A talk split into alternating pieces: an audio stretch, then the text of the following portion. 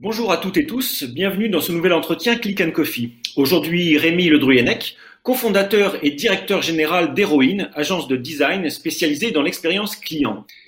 Rémi, bonjour. Bonjour. J'aimerais évoquer avec vous la nécessité pour les enseignes de repenser leur point de vente à l'heure de cette pandémie. Tout d'abord, pouvez-vous me parler d'un projet auquel vous allez participer, je crois, celui d'une célèbre marque de restauration rapide américaine qui est implanté à la gare Montparnasse, je crois. Oui, alors effectivement, nous avons euh, été missionnés par euh, Areas, euh, leader de la restauration de voyages et de loisirs en France, pour programmer l'expérience client de ce futur lieu de restauration rapide. Et donc, c'est en partenariat avec le leader de la restauration rapide en France qu'Areas a souhaité développer une expérience client unique qui puisse accueillir les futurs utilisateurs et qui, qui, vont être variés de ce lieu. Donc, notre mission, a été euh, dans un premier temps euh, d'identifier quels euh, vont être les différents profils clients, car il ne s'agit pas seulement de réfléchir aux voyageurs, mais aussi aux travailleurs pendulaires qui prennent le train tous les jours, ou même aux habitants du quartier, et de comprendre ensuite comment l'implantation en gare d'un restaurant peut engendrer un changement d'expérience et quels vont être tous les éléments qui vont venir modifier l'expérience traditionnelle de restauration et, euh, donc euh, pouvoir ensuite, en réponse à ça, développer des dispositifs tout au long des parcours clients qui vont permettre euh, de garantir une expérience de qualité qui ne, ne soit pas perturbée par l'environnement immédiat. Très bien. Je voudrais revenir un peu sur la pandémie, ce qui nous occupe en ce moment. Elle a changé le cours des choses, j'imagine. Comment réagissent vos, clients et quelles sont désormais leurs attentes en termes d'expérience client? Euh, alors c'est vrai que le, la, pandémie euh, a, changé et continue de changer euh, beaucoup de choses.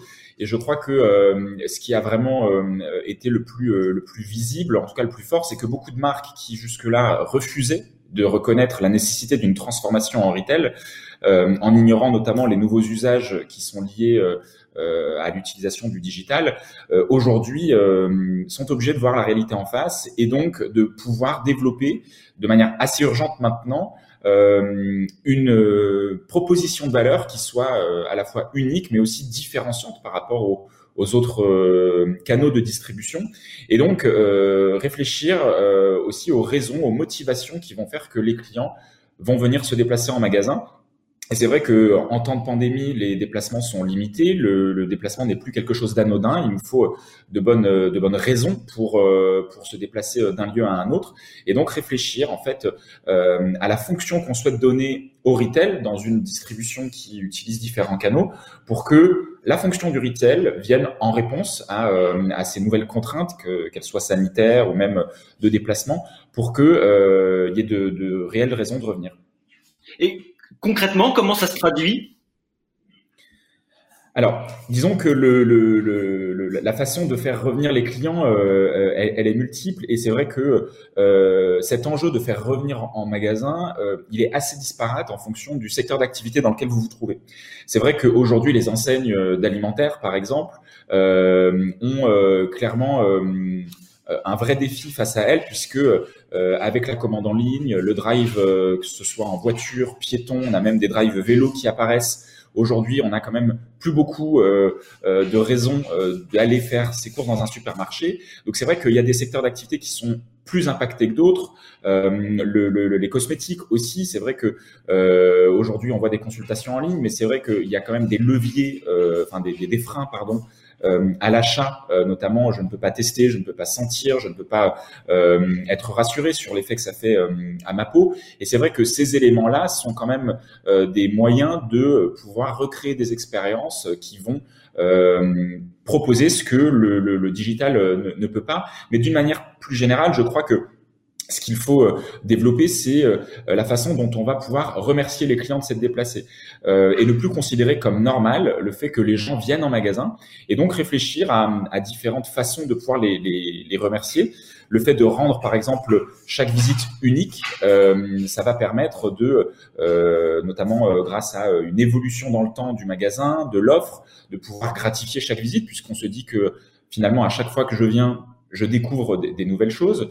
Faire de la, visite un moment d'évasion en développant des expériences immersives dans des univers de marques changeants vont permettre d'avoir un, moment de, voyage et d'évasion dans un quotidien qui, peut paraître morose. Ça, c'est aussi un moyen de, de, faire revenir.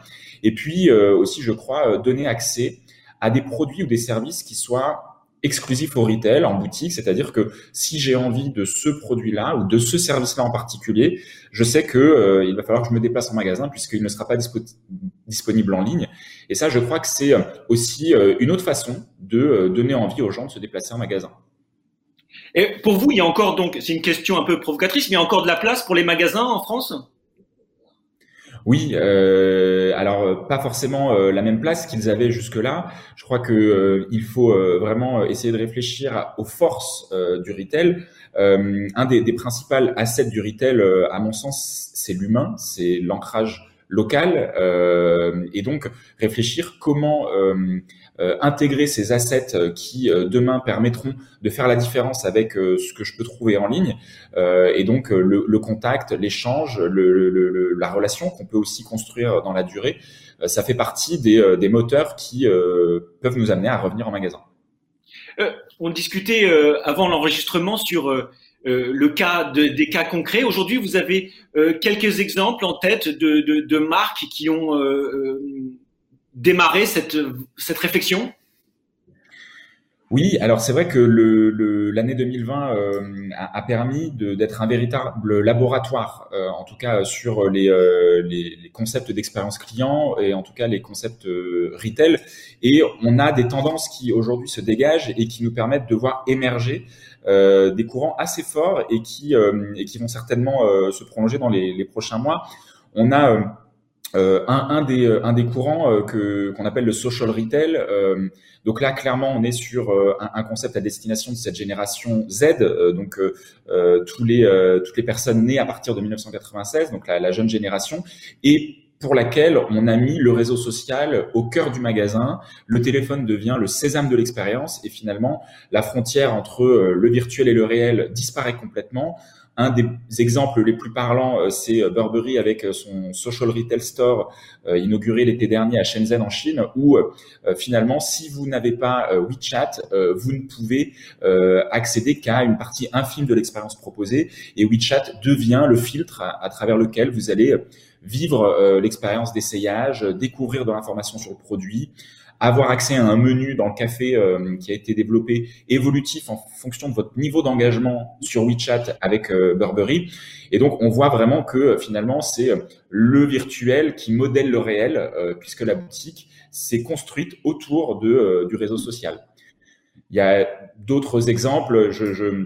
J'ai en tête une autre tendance, le conscious retail, où finalement la marque, à travers ses boutiques, ses points de vente, va nous faire non seulement la démonstration de ses engagements, mais euh, elle va aller plus loin puisqu'elle va proposer à ses clients, à sa, à sa communauté, de s'engager avec elle. Et donc, on va avoir des concepts euh, dans lesquels on va pouvoir participer euh, aux, euh, aux, engagements de la marque.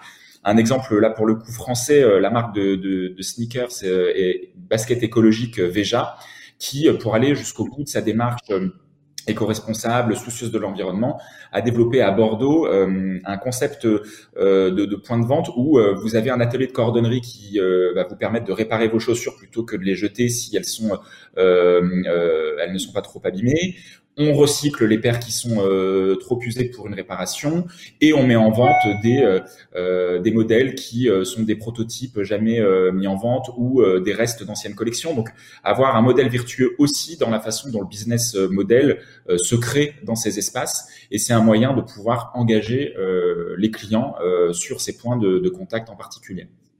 C'est extrêmement intéressant. Est-ce que vous avez d'autres tendances qui commencent à émerger? Oui, alors euh, en 2020, il y a une, une très forte tendance euh, qui est apparue. On, on, appelle ça le virtual retail. C'est euh, puisque les magasins étaient fermés, en tout cas lors du premier confinement, toutes les marques ont réfléchi à la façon de finalement faire venir le magasin à vous, ou en tout cas de pouvoir le, le, rendre visitable à travers son écran. Et donc, on a des, des, des, marques comme Dior, Clarins, Charlotte Tilbury qui ont développé en fait des, des magasins virtuels alors Charlotte Tilbury, Tilbury va, va très loin puisque c'est la fondatrice de la marque qui nous accueille en personne sur sur ce, store virtuel et va nous amener à la nouveauté produit, à, l'offre à l'offre du moment. Donc ça c'est vraiment la, possibilité de pouvoir vivre online ce que je ne peux plus vivre en, en réel. Et puis on a aussi d'autres d'autres courants comme euh, le humanized retail, c'est se dire que on va remettre l'humain au cœur de l'expérience euh, et ancrer le magasin à un niveau euh, local, à un niveau du quartier, pour que on ait une, une relation plus plus authentique. Et en parallèle de ça, on a l'automatized retail, là où on est vraiment dans la recherche de la fluidité, de la rapidité, de l'instantanéité, où finalement je peux faire tout euh, moi-même. Le Monoprix de Montparnasse euh, est en partie une expression de cette automatized retail grâce au chariot euh, intelligent et connecté, la possibilité de déposer son chariot et de pouvoir bah, le récupérer au, pas de sa porte grâce au service de livraison.